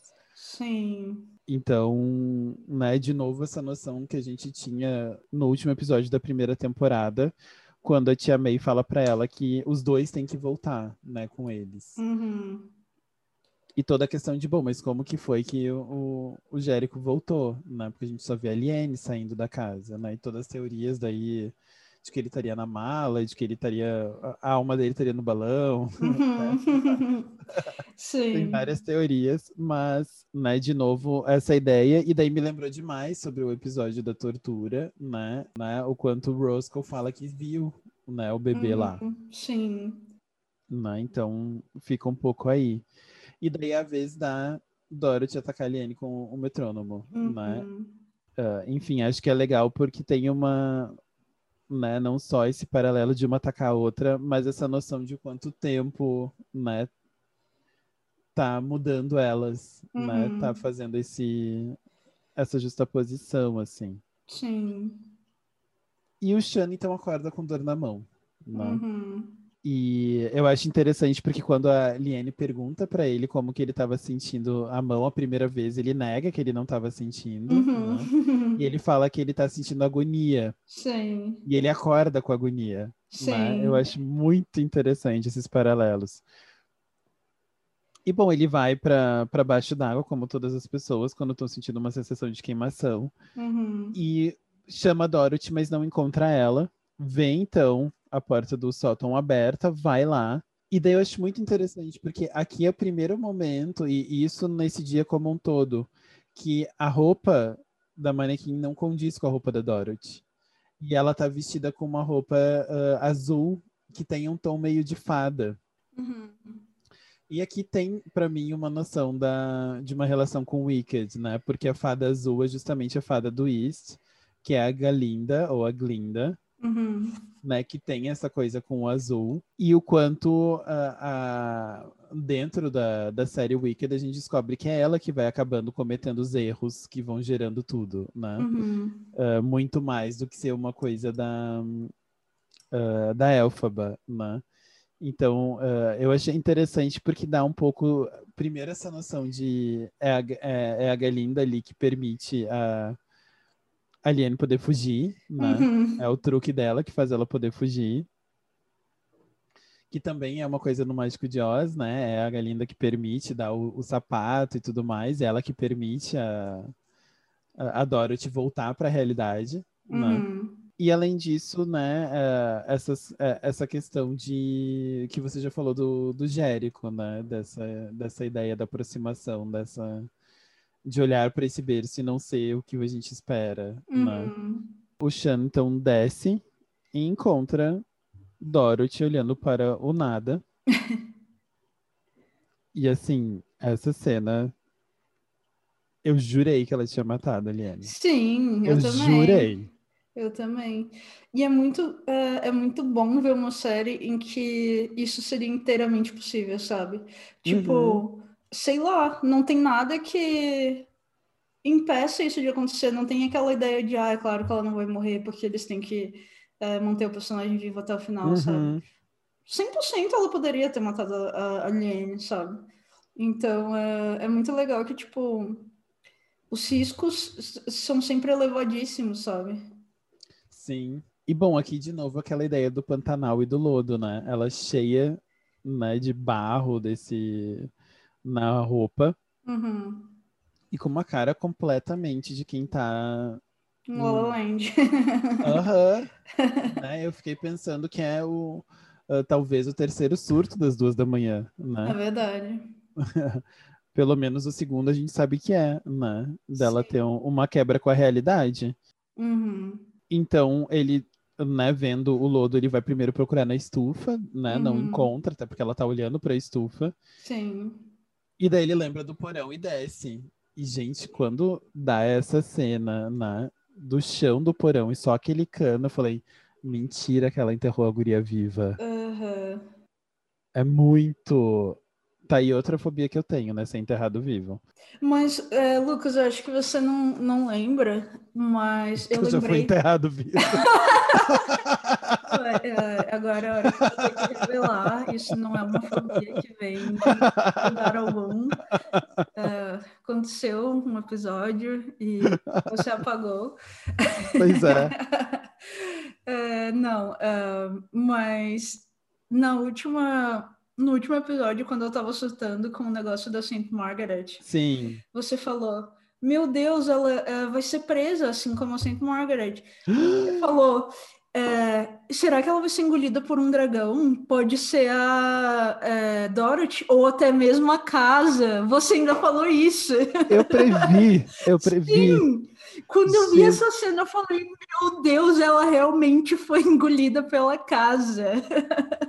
Lucas Novo, profeta. E é um renascimento dela. Gente, é cada vez mais certo o negócio com a Saint Margaret. Exato, que a gente falou, ah, porque sair do dragão é como um parto, e é exatamente essa alegoria aqui, né? Aham. Sim, eu, eu fiquei, meu Deus, eu, eu escutei a sua voz falando, nossa, será que ela vai ser engolida por um dragão? Pode ser até a casa. Sim. Pois é, eu fiquei muito. Caraca, Tomato Gente, a for gente precisa, Cadê? é, a gente precisa encontrar ele e fazer um episódio com essa pessoa. Procura-se. Procura-se. Eu tenho tinta magenta, a gente não precisa se preocupar com isso, tá? pois é. eu Nossa, sim, sim. Nossa, eu tô chocado. Eu tinha completamente esquecido. Eu achei que você tinha. é, eu- porque você não tinha me comentado nada, mas eu pensei, ah, se ele esqueceu, eu quero pegar ele de surpresa. Não vou comentar nada não até vou o momento. comentar. pois é, eu lembrei muito. Não, e e enquanto ele tá tirando ela, né, da, da terra, eu ainda tô meio chocado. Eu acho muito interessante. A gente vê a Dorothy descendo, mas de novo o uso da, da escada pra gente ver distante, né? Sim. E a primeira cena do episódio também, ela subindo uma escada, né? Agora a gente vê só ela Uhum. descendo. E de novo o que a gente estava comentando sobre a ideia da, da figura paterna do Chan uhum. pra Liane, né? É. Porque ele pega, tira ela e fica abraçando ela, né? Sim, dizendo que vai ficar tudo bem. Exato, confortando, né? Sim. Exato. Essa cena me lembrou muito, desculpa, gente, mas uh, essa altura vocês já sabem que eu sou uh, uma Shayama fã. Sinais é um dos meus filmes favoritos. E me lembrou muito a cena que o, o menino tem um ataque de asma e eles estão escondidos no porão. E, e o pai também segura ele desse Hum. jeito assim e fica tipo falando pra ele, não, vai ficar tudo bem, você vai superar e falando coisas pra ele imaginar, porque eles não têm como buscar a bombinha de, de asma e tal. Uhum. Uh, enfim, me lembrou muito essa cena, do jeito que foi gravada. Que é a falta de ar, porão. né? Pois é, e você no porão também, então, enfim. N- não acho que necessariamente tenha sido uma coisa pensada, mas é uma coisa que me lembrou muito, porque é um filme que eu já vi muitas vezes. Pois é, o que me veio mais, eu, eu fui para um lugar mais óbvio, assim, me veio muito a imagem da Pietà. Sim, é, eu consigo. Também acho que tem bastante a ver. né? E essa coisa de tirar uma pessoa de um lugar. Sim. Mas sim, agora esse paralelo eu achei interessante, porque os dois estão com falta de ar, né? Uhum. Os dois estão com essa coisa da privação do ar dentro do porão e sendo acolhidos por uma figura paterna. Sim. Uma coisa que eu tinha reparado ah, nessa cena que ela vai tomar banho, é, ela tá com um colarzinho de contas. Eu ia comentar. Exato, é o nome dela, mas a pedra parece uma lua. Que é uma Ah, eu não tinha notado que parecia uma lua. Parece, no 31 e 45, 6. Ela tá com um colarzinho com o nome dela e, e um outro colar que parece muito uma lua. E como você já tinha colocado essa associação do Jericho com a lua e tal, até Uhum. eu fiquei pensando se, se também não tinha algum sentido. Pois é, o colar pra mim direto veio a ideia de que talvez tenha sido aquela criança que fez pra ela. Aham, o, Né? o Sérgio, o Sérgio. É, porque a gente não vê esse colar na primeira temporada. Sim, uhum. Então achei interessante que, tipo, ela já estava estabelecendo, né, uma relação forte com essa família. né? Sim, ela ficou super preocupada, não. Porque é uma relação bem recente, né? Eles não ficam muito tempo procurando ela. Sim. Mas ela já estava realmente com um tipo de relação forte. Uhum, é verdade. E essa cena, né, eu achei impressionante a atuação da Neil, porque a gente nota o quanto ela tá transtornada com o que aconteceu. Sim. né? O, o jeito dela de tomar banho, assim, não é uma pessoa que tá se limpando, né? É uma Uhum. pessoa que tá processando o que aconteceu. Uhum. É, nesse episódio ela realmente brilha muito, assim, todas as interações dela com os personagens diferentes. Sim, Muito bom. o Chan sobe com ela no sótão, né? Uhum. E daí a gente vê pela primeira vez a escada do sótão, né? A Uhum. gente não tinha visto, assim, esse, essa viradinha que o sótão dá, a gente só tinha visto o Sim. comecinho. E a cena inteira se passa nesse momento, nessa escada, né? Nesse lugar ali, a câmera tá fixa. Uhum. E a Liene pergunta, então, pra ele, né? Se ele acordou por causa da mão que começou a doer. Uhum. Então é, é muito interessante que né, ela tá sabendo o que tá acontecendo, né? Pois é, e eu até fiquei pensando na- nessa analogia do dragão mesmo, porque o ponto todo do dragão é que ela que salva a si mesma, né? Ela usa uma cruz Uhum. pra para rasgar o dragão por dentro e tal. E claro, aqui não é, uh, não tem nada que remeta a essa cruz e tal, mas ela que é responsável por ela ser salva, porque aparentemente ela acordou ele de propósito. Então é isso que eu tava pensando, né? Porque parece que foi ela que agiu nesse uhum. sentido, né? Pois de acordar é. ele. Uhum. Né, ele interagindo justamente a partir de algo que ela devolve, né? Sim. Como parece ser o caso. Uhum. Enfim, e eu acho interessante que ele meio que tenta defender a Dorothy pra ela, né? Ele fala, ah, ela não é que ela é louca, é apenas é que ela ama demais o Jericho. Novamente aqui, eu vou defender a minha teoria do suicídio. né?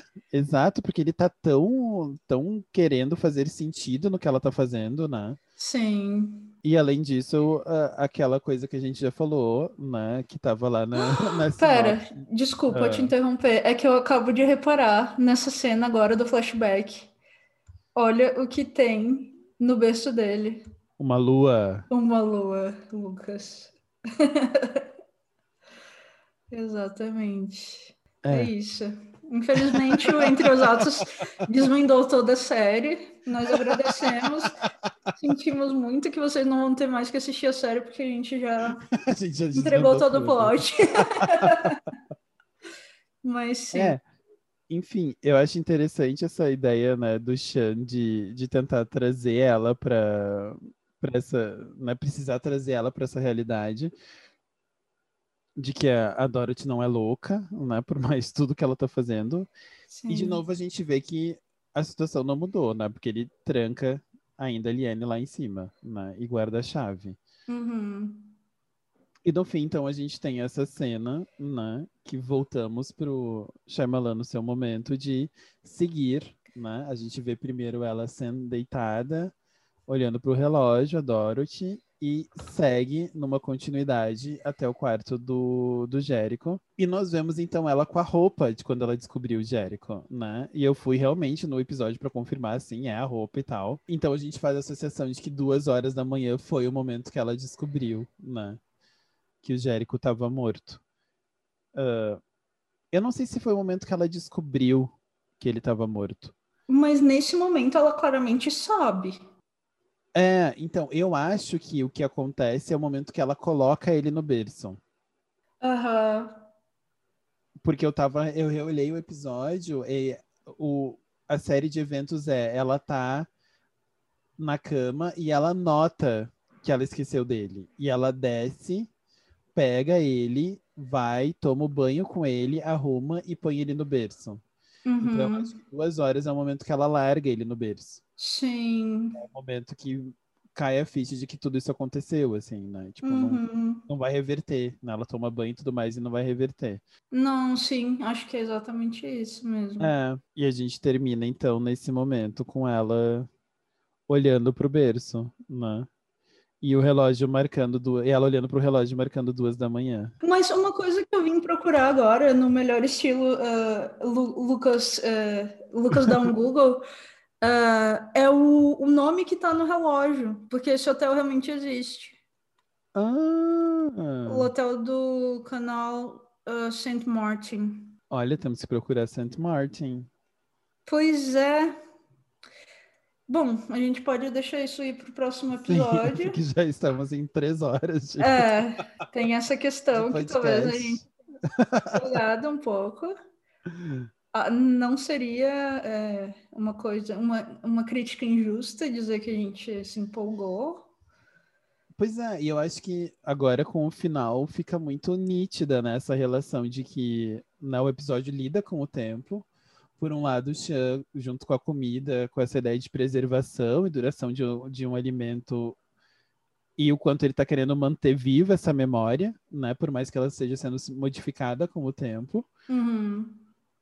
E por um outro lado, a gente vê a Liene, né? E, e, fazendo aqui um paralelo com a comida também, indo do grotesco ao sublime, né? Desse Sim. lugar né, de, de não pertencimento e tal, para cada vez mais essa relação, né, e talvez quase literal de ter morrido, né, e ter ido para o céu, em um dado desse uhum. sentido, Sim. E a Dorothy nessa noção de um tempo parado, né? Uh, o quanto agora parece que talvez essas coisas podem se modificar ou não, né? A gente não sabe o que, que acontece no próximo episódio.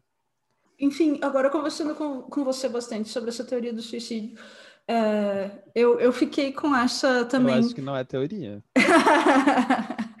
eu, eu fiquei pensando se, se ela não vai tentar o suicídio logo agora, logo depois dessas duas da manhã, hum. e não hum. numa gravidez anterior.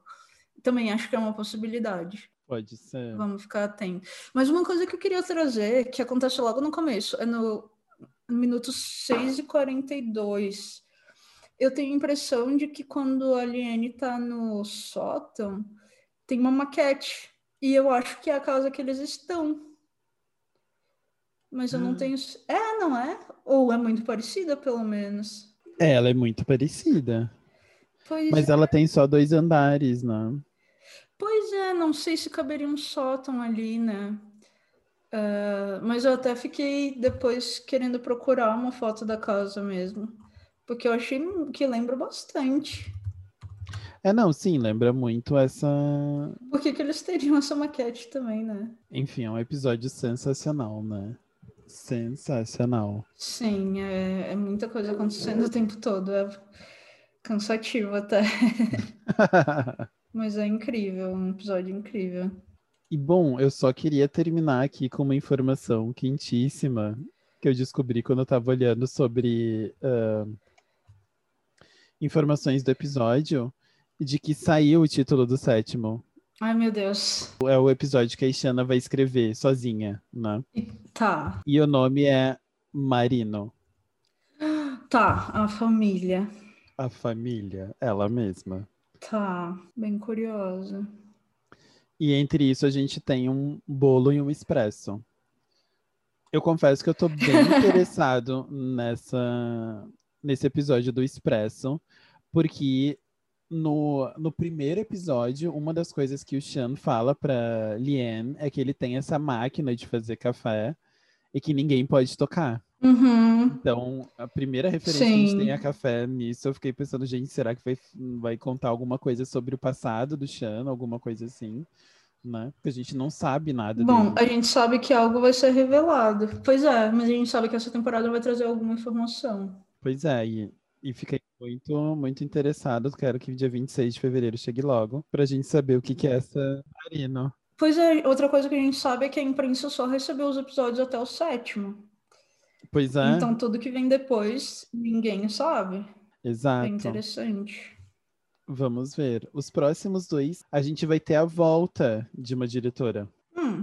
Uh, o episódio, né, o próximo que se chama Cake, ele vai ser dirigido pela Lisa Brulman, que do, da primeira temporada? É, ela dirigiu o Buba, que é o episódio focado no Julian.